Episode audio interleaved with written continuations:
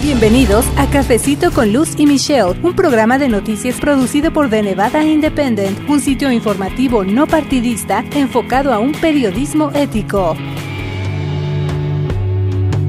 Si usted va manejando, se encuentra a lo mejor cocinando, está en su trabajo, donde quiera que usted esté, muchas gracias por estar escuchando este que es el nuevo episodio de Cafecito con Luz y Michelle, el podcast en español de The Nevada Independent. Y nos da mucho gusto que pues usted descargue los audios cada semana o que vaya a nuestro sitio de noticias de Nevada Independent en español, donde también por supuesto están disponibles todos los audios de cada uno de los programas de radio o podcast que hemos estado presentando, incluyendo este que es el episodio 46, donde le vamos a estar presentando un resumen de lo que sucedió en la semana en la legislatura estatal, porque como le hemos informado, pues ya se están llevando a cabo los trabajos de la octogésima sesión legislativa. Así que me enlacé vía telefónica con mi colega reportera Michelle Rindels. Ella está allá en la parte norte del estado, junto con otros dos de nuestros colegas reporteros, porque todos los días están cubriendo lo que pasa allá en la sesión legislativa. Pero en este episodio en particular, en este resumen, que le estamos presentando, hablamos de propuestas de ley o proyectos de ley que se presentaron en sesiones pasadas y que, bueno, no se convirtieron en ley, así que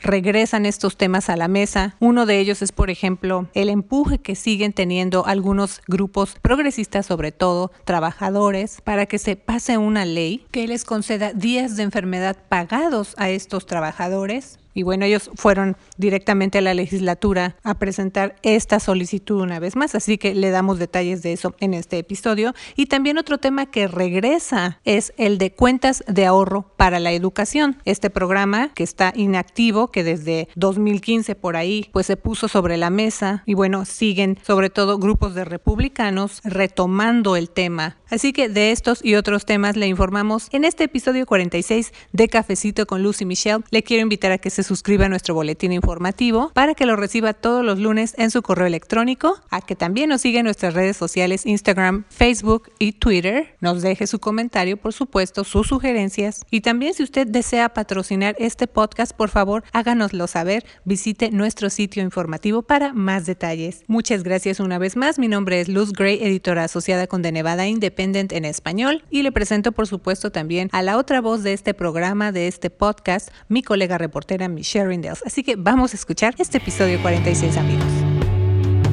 Y bueno, me voy a enlazar ahorita vía telefónica hasta la capital de Nevada, donde ya se encuentra lista la otra voz de este programa, mi colega reportera Michelle Rindels. Hola Michelle, ¿cómo estás? Saludos. Hola Luz. Me gustaría recordarle a usted que nos escucha aquí en Cafecito, ¿por qué le estamos informando tanto acerca de la legislatura estatal? O sea, ¿a qué nos referimos cuando la mencionamos tan? La capital de Nevada, Carson City, se encuentra en el norte del estado, está, ¿qué le diré? Como a unas ocho horas manejando desde Las Vegas y como a una hora en avión hasta Reno, que está muy cerca de Carson, y de esa belleza natural que es Lake Tahoe.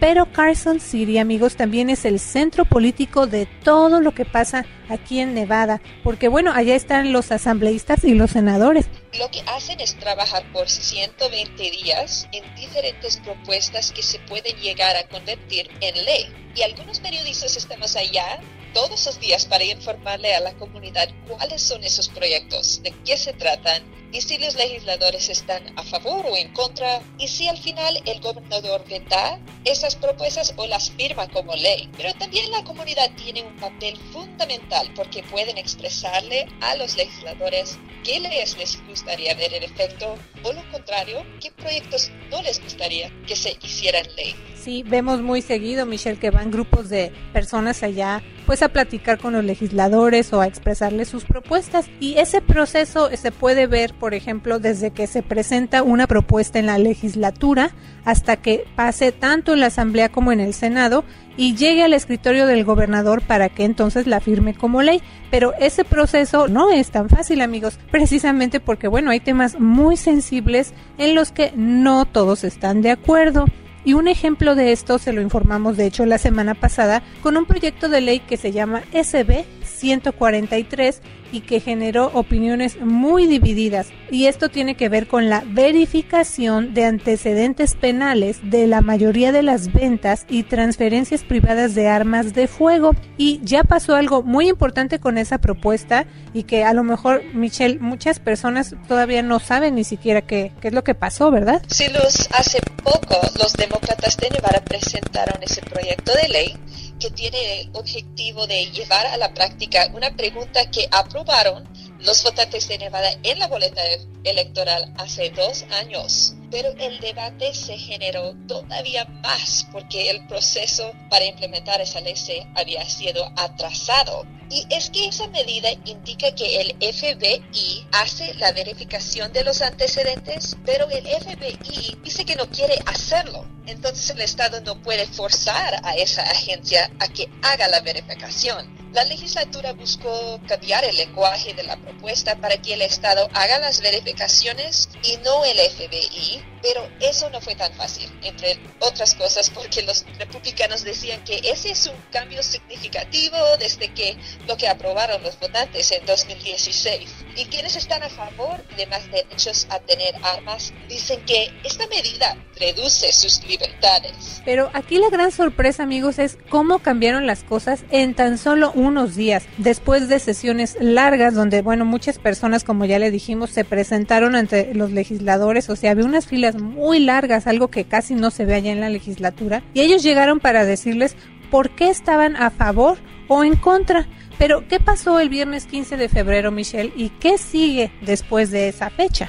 El gobernador Sisolak firmó la legislación, Luz. Los demócratas querían que se pasara la ley el 14 de febrero, día del aniversario del tiroteo en la escuela de Parkland, Florida.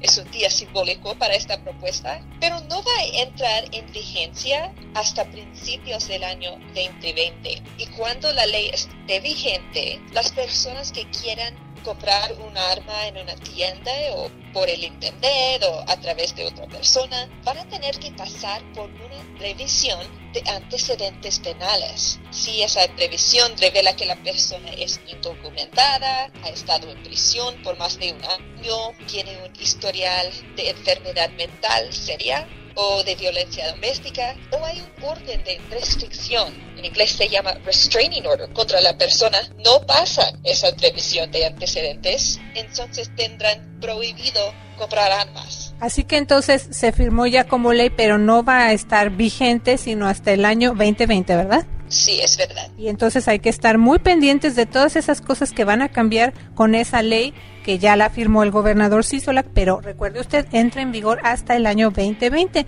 y son muchos detalles, vamos a seguir informando amigos. Y bueno, antes de que llegue el momento de hacer una pausa, me gustaría comentarles que también esta semana las voces de varias familias trabajadoras se hicieron llegar ante los legisladores. Fue un grupo de unas 50 personas que viajaron desde Las Vegas hasta Carson City este lunes para pedirle a los políticos de la legislatura que promulguen leyes que incluyan días de enfermedad enfermedad pagados para los trabajadores. Pero además de hacer el viaje, también se esforzaron en llamar la atención de los legisladores. Michelle, y tú, pues que estás allá reportando, viste todo esto, ¿verdad? Sí, Luz. Nosotros informamos que estos trabajadores viajaron en autobús incluyendo padres que llevaron a sus hijos pequeños. Son miembros de una coalición de varias organizaciones progresistas que se llama Time to Care Nevada Sí, de hecho, en un comunicado de prensa que mandó esta coalición, ellos decían que en Nevada el 49% de la fuerza laboral pues no recibe pago cuando se enferman, o sea, en un día de enfermedad y pues no no se pueden ellos recuperar como ellos quisieran o no tienen tiempo de ir al doctor porque saben que un día sin trabajar por enfermedad pues es un día sin pago. Y bueno, decían que sí llevaban estos globos además de llamar la atención, pues era una manera de expresar también ese mensaje que desde su punto de vista es una necesidad y sobre todo darle a conocer a los legisladores lo que ellos pasan y el tener que enfrentar, decidir si pedir un día de descanso o un día porque están enfermos, sabiendo que ese día no se les va a pagar. Y bueno, también dieron más detalles en sí de lo que ellos están pidiendo, que quieren que esos días de enfermedad se les paguen para que se les permita a ellos como trabajadores aquí en Nevada poder tomar ese tiempo sin tenerse que preocupar de híjole, pues no me van a pagar y entonces tienen ese doble dilema de aguantarse la enfermedad para no faltar al trabajo. Y no solamente ellos como trabajadores, sino también están pidiendo esa ayuda para todos los miembros de su familia. Y también estaban comentando, por ejemplo, que ese es un beneficio o sería un beneficio también para los empleadores o los dueños de los negocios, porque al tener esta ley, si es que se pasa, pues entonces habría menos personas que están pidiendo permiso por faltar al trabajo, pues porque están enfermas. Y además como una manera de prevención, porque no necesariamente a veces ellos dicen, bueno, voy a faltar al trabajo porque me siento mal, sino que sería también una manera de recibir tratamiento y cuidado preventivo, precisamente pues para no enfermarse. Así que bueno, pues por eso organizaron esta comitiva desde Las Vegas hasta Carson City, ya dijimos, fueron unas 50 personas o familias, incluyendo niños, que quisieron llevar esta petición específica ante los legisladores, Michelle. Sí, los, les cuento que llegaron al edificio de la legislatura con unos globos metálicos que tenían el mensaje Get Well Soon o que te mejores pronto. Ya me imagino eh, pues la, la, sorpresa, ¿no? De todas las personas que estaban ahí en el edificio cuando vieron que llegaron estas personas con estos globos que seguramente llamaron mucho la atención. Yo pienso que fue una manera muy creativa y muy ingeniosa para poder hacer llegar ese mensaje directo y de recordarle a los legisladores que se mantienen en pie de lucha porque les están pidiendo que en esta sesión sí pasen una ley que los favorezca, no como ocurrió en 2017 cuando el gobernador republicano Brian Sandoval vetó un proyecto de ley que habría exigido que las empresas con 25 empleados o más les otorgara licencias por enfermedad pagadas a los empleados de tiempo completo. Entonces los trabajadores dicen que si se enferman, pues ellos no se pueden dar el lujo de faltar a sus trabajos porque un día sin trabajar, un día sin empleo, aunque estén enfermos, pues eso significa menos dinero en su cheque. Sí, Luz, porque hace dos años Sandoval dijo que los mandatos impuestos por la legislación probablemente iban a perjudicar a los negocios, especialmente a los pequeños, y que la decisión de dar beneficios a los empleados le correspondía a dueños de negocio, que deben estar listos para cubrir las demandas de un mercado laboral competitivo. Varios grupos de negocio, incluyendo la Cámara Latina de Comercio de Las Vegas, se opusieron a la ley requiriendo días pagados para los trabajadores. Sus argumentos son que quizás quieren ofrecer días pagados o quizás no pueden económicamente y los negocios deben tener el derecho a escoger. Y en esos casos es cuando se ve entonces que la voz de la comunidad se puede hacer presente con los legisladores con la esperanza de que ellos tomen en cuenta sus peticiones, que los escuchen a la hora de trabajar en propuestas pues que se pueden convertir en leyes. Y hasta vimos tu video, Michelle, en nuestra página de Facebook de Nevada Independent en español, donde tuviste la oportunidad de platicar con la señora Surilma Méndez. Ella es una mamá muy joven, de hecho, y bueno, hizo ese viaje desde Las Vegas hasta Carson City junto con su esposo y además llevó a sus dos hijitos, ¿verdad? ¿Y, y qué les pidió ella a los legisladores, Michelle? ¿Qué te comentó en esa entrevista? Sí, Luz, la señora Surilma dijo que no quiere tener que estar en una posición de escoger entre su salud o la de sus niños y su sueldo.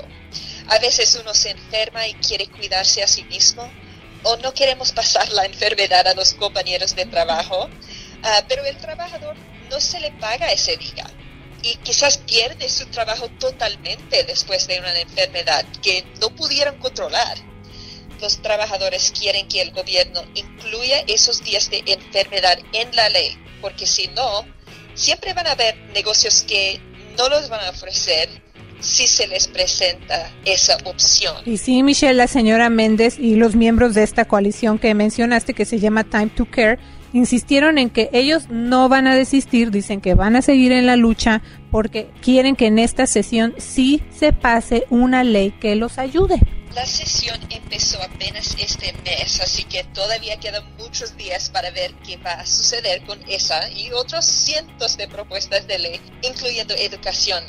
Y ese, educación precisamente es justo uno de los temas que más le interesan a las familias. Ya les hemos comentado a usted cuando estamos abordando ese tema aquí en Cafecito con Luz y Michelle. Ustedes nos hablan, nos dejan sus comentarios, porque bueno, siempre quieren lo mejor para sus hijos. Y aunque suene como algo lógico, Michelle, pues es eso no es tan fácil porque también hay opiniones encontradas, sobre todo cuando se trata de dinero, ¿verdad? De fondos para las escuelas. Pero al regresar de esta pausa muy breve, le vamos a informar a usted qué está pasando con un programa que de hecho, según las encuestas, tiene mucha aceptación entre los latinos de Nevada y se trata de las cuentas de ahorro para la educación o ESAS. Y bueno, también vamos a platicar acerca de que aquí en el estado, más de la mitad de las personas que salen libres de la cárcel no cuentan con una identificación. Sí, Luz, de eso hablaremos al regresar y también de un grupo que se vistió de color rojo y se presentó afuera de la legislatura estatal y aquí en Las Vegas para pedir que se actualice el sistema o la fórmula de que destina fondos para la educación en Nevada. Sí, Michelle, y ya dijimos, ese siempre ha sido un tema recurrente en la legislación estatal. Y aunque la meta común es que todos los estudiantes y sus familias siempre salgan beneficiados, pues la verdad es que hay áreas en las que legisladores y grupos no se han podido poner de acuerdo todavía.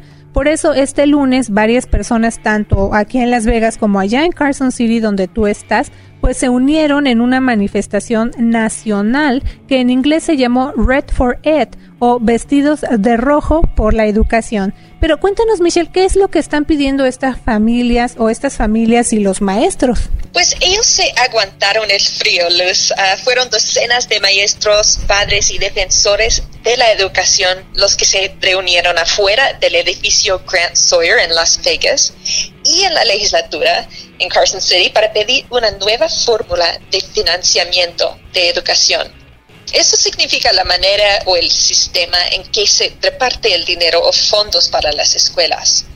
Ellos dicen que ya es tiempo que se hagan cambios y se reemplace porque eso ha estado vigente desde 1967. Fíjense usted, desde 1967. Y de hecho tuvimos como invitada a Michelle, tú te has de acordar aquí en Cafecito, a Michelle Booth de la coalición Fund Our Future y ella nos dio más detalles, nos explicó de una manera todavía más sencilla eh, de lo que en inglés se conoce como Funding Formula. Entonces le vamos a invitar a que usted visite de Nevada Independent en español, busque usted la sección que se llama Cafecito con Lucy Michelle o vaya a iTunes Spotify y baje gratis el episodio 35 de nuestro podcast para que escuche todo el programa que dedicamos a este tema de Funding Formula. Y bueno, también eh, Michelle, platícanos qué más pidieron los asistentes a este evento que en inglés se llamó Red for It. En general, su mensaje es muy básico. Quieren más fondos para la educación. El gobernador Steve Sisolak ha prometido un aumento de salario de 3% para todos los educadores y también van a tener aumentos de salario de 2% más en los próximos dos años. Pero un líder del sindicato de maestros dijo ah, que la inflación está creciendo más rápidamente que los gastos para educación. En otras palabras, el costo de la renta, la comida, todo eso está creciendo rápidamente y los aumentos de salario casi no están significando una diferencia para los maestros. Quieren que el Estado aumente dramáticamente la cantidad de dinero que gasta para educación, pero el gobernador no quiere aumentar los impuestos este año y por eso no es probable que veamos en la realidad todo lo que los maestros están pidiendo. Es un tema también interesante este de la educación y los fondos para sustentarla todo, todo este sistema educativo en todo el estado. Y bueno, Michelle, esto seguramente no va a quedar ahí y también ya le hemos informado a usted que nos esté escuchando que, bueno, uno de los temas más controversiales desde hace varias sesiones legislativas es este de las cuentas de ahorro para la educación o ESAS. Es un programa que ya mencionamos también tiene gran aceptación entre la comunidad hispana, pero con el que no todos están de acuerdo. Unas partes dicen, por ejemplo, que los padres son los que deben tener la libertad de la opción escolar para sus hijos, de decidir si quieren que vayan a escuelas privadas o públicas, pero hay otros grupos que están en contra. Ellos dicen que el dinero o los fondos públicos se deben usar para todos los estudiantes por igual, no solo para financiar escuelas privadas. Michelle, ¿cómo van las cosas hasta ahorita en esta octogésima sesión legislativa con lo que respecta entonces a las cuentas de ahorro para la educación? Pues esta semana un grupo de republicanos presentaron una propuesta para gastar 60 millones de dólares en esas cuentas de ahorro para la educación o esas, que son sus siglas en inglés. Este programa ofrece a los padres de familia cerca de 6 mil dólares cada año para cada hijo para que puedan pagar una escuela privada. Realmente casi no tiene oportunidad de ser aprobado porque hay muchos más demócratas en la legislatura que se oponen al uso de fondos públicos para escuelas privadas que republicanos que apoyan el concepto. Los líderes de la legislatura todavía no han rechazado la posibilidad de que este año haya un debate acerca del programa, pero dudo que vayamos a verlo. Los demócratas están más enfocados en usar fondos públicos para aumentar los salarios de maestros y reducir el tamaño de las clases en escuelas públicas. Así que entonces este tema de cuentas de ahorro para la educación todavía va a dar mucho de qué hablar y bueno, va a seguir todavía en el centro del debate. Y desde luego nosotros vamos a seguir muy de cerca lo que pasa en la legislatura con respecto al tema de la educación porque pues es muy amplio. Pero también Michelle, me gustaría que nos informaras acerca de una nota que publicamos este miércoles que tú escribiste y que está relacionada con la difícil situación que enfrentan quienes ya cumplieron su condena en una prisión y cuando quedan libres se encuentran con muchas trabas para adaptarse de nuevo a la sociedad, incluyendo sus derechos y situaciones que a lo mejor para muchas personas ya son parte de una vida rutinaria como poder votar, contar con sus actas de nacimiento o una identificación, pero me gustaría que nos platicaras de tu nota, de lo que tú escribiste, lo que está pasando aquí en Nevada, porque más de la mitad de las personas que salen libres de la prisión no tienen una identificación, Michelle. Sí, Luz, ah, hubo una ley que se aprobó hace dos años y requiere que las prisiones solamente les dé a los reos cartas de identificación que hayan sido verificados con ah, un certificado o acta de nacimiento. Si no pueden conseguir eso, los prisioneros salen del cárcel sin ningún tipo de identificación. En nuestra sociedad tener una identificación es sumamente importante. Se necesita para comprar medicamentos en la farmacia, para viajar en avión, o se la piden cuando quiere rentar un departamento. También es necesario a la hora de buscar trabajo y a veces para usar una cuenta en el banco. Entonces los prisioneros que no tienen identificación muchas veces cometen crímenes otra vez cuando salen de la cárcel porque necesitan sobrevivir y sin una identificación casi no lo pueden hacer. Hay varios obstáculos específicamente en conseguir estos certificados para quienes nacieron en México o en otros países. Y por eso más de la mitad de prisioneros no tienen ninguna identificación cuando quedan en libertad. Pues es un tema para pensar, Michelle, porque a lo mejor no todas las personas sabían que esto estaba pasando. A lo mejor cuando alguien tiene un familiar o es el caso de usted mismo que salió de prisión y se encuentra con esta situación de que no tiene identificación, entonces es algo para considerarse. Y bueno, Michelle, en esta sesión legislativa que ustedes están cubriendo allá en Carson City, ¿hay propuestas de ley que aborden estas situaciones que están enfrentando los reos, Michelle, y si el sistema penitenciario en el estado está considerando también algún cambio, ¿qué está pasando con esto? Sí, Luz, hay un proyecto de ley que propone tarjetas no verificadas para prisioneros. Cuando no es posible conseguir el certificado de nacimiento, no se pueden usar para viajar en un avión o conseguir una licencia de conducir, pero tiene su foto y nombre en la tarjeta y se pueden utilizar en transacciones simples como comprar medicamentos o a la hora de cambiar cheques. Quienes apoyan la propuesta dicen que es un compromiso que puede mejorar la calidad de vida para los exprisioneros, ayudarles a tener más éxito y a evitar una vida delictiva pero vamos a seguir muy cerca lo que pase con este tema y otros proyectos de ley para reportarlo en Nevada Independent en español. Sí, lo que quería comentar es que sí, si uno se pone a pensar, ¿verdad, Michelle? La identificación se necesita para todo. Por ejemplo, hace rato yo pasé a la farmacia y es un medicamento simple, pero sí, me pidieron mi identificación o también cuando uno tiene que abordar el avión en fin, para todo prácticamente le piden a uno una identificación y en el caso de los presos o las personas que salen de la cárcel entonces se encuentran con esta situación y estás reportando tú que más de la mitad de ellos salen de prisión sin tener una identificación y esto sin contar también, por ejemplo, la pérdida de, de otras eh, oportunidades, por ejemplo, para votar. Tú has investigado y has reportado de eso, ¿verdad, Michelle? Cuando salen de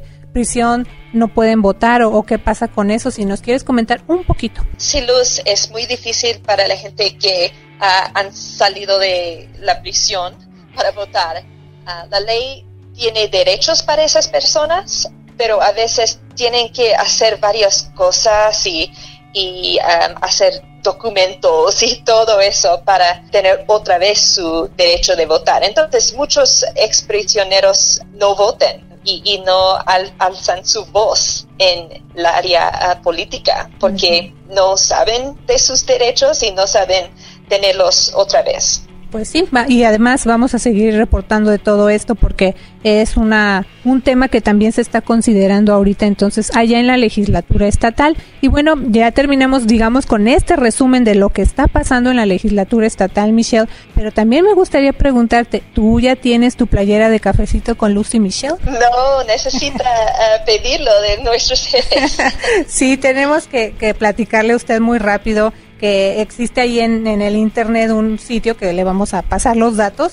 Tenemos una tienda virtual, entonces hay muchos artículos que usted puede conseguir, que puede comprar y pues estamos incluyendo ya la playera oficial, ¿verdad, Michelle? De Cafecito con Lucy Michelle y también de, Nevada Independent en español. Y pues le recordamos que cuando usted hace esa compra está apoyando directamente nuestro trabajo porque nosotros somos un sitio informativo no partidista y sin fines de lucro. Pero bueno, Michelle, ya está llegando el tiempo de despedirnos por este programa nada más. Vamos a continuar el próximo sábado aquí en la Campesina 96.7 FM y te voy a llamar la próxima semana entonces para tu reporte desde Carson City, desde allá, la blanca capital de Nevada, porque está llena de nieve todavía. Y para nosotros la verdad es un honor eh, poderle informar a usted en español, a nuestra comunidad acerca de lo que está pasando en la legislatura estatal. Casi no sale información en español de esto que está sucediendo allá en la capital del estado. Y bueno, también presentarle entrevistas con legisladores hispanos. Así que le damos muchas gracias por escuchar Cafecito con Luz. Le mando saludos y también que tenga una semana llena de éxito. Mi nombre es Luz Gray, yo soy editora asociada. Sí, amigos, gracias por escucharnos. Yo soy la reportera Michelle Rendells con The Nevada Independent en español. Nuestro estado, nuestras noticias, nuestra, voz. ¿Qué tal? Les saluda Luz Gray. Los invitamos a escuchar nuestro programa de noticias todos los sábados a las 10 a.m. en la Campesina 96.7 FM. Lo que necesita saber acerca de política, inmigración, educación y otros temas de interés para usted y su familia. Tómese un cafecito con Luz y Michelle todos los sábados a las 10 a.m. en la Campesina 96.7 FM. The Nevada Independent en español, nuestro estado, nuestras noticias, nuestra, voz.